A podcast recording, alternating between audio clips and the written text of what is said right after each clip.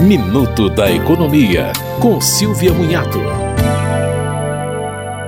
Lei sancionada recentemente determina que as empresas com comissão interna de prevenção de acidentes e assédio adotem novas medidas para combate ao assédio sexual. Devem ter essas comissões empresas com mais de 20 funcionários. Uma delas é a inclusão de regras de conduta a respeito do assédio sexual e de outras formas de violência nas normas internas da empresa e com ampla divulgação.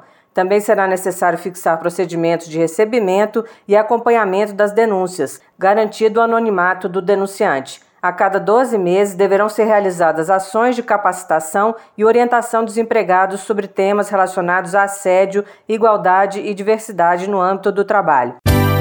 Você ouviu Minuto da Economia, com Silvia Munhato.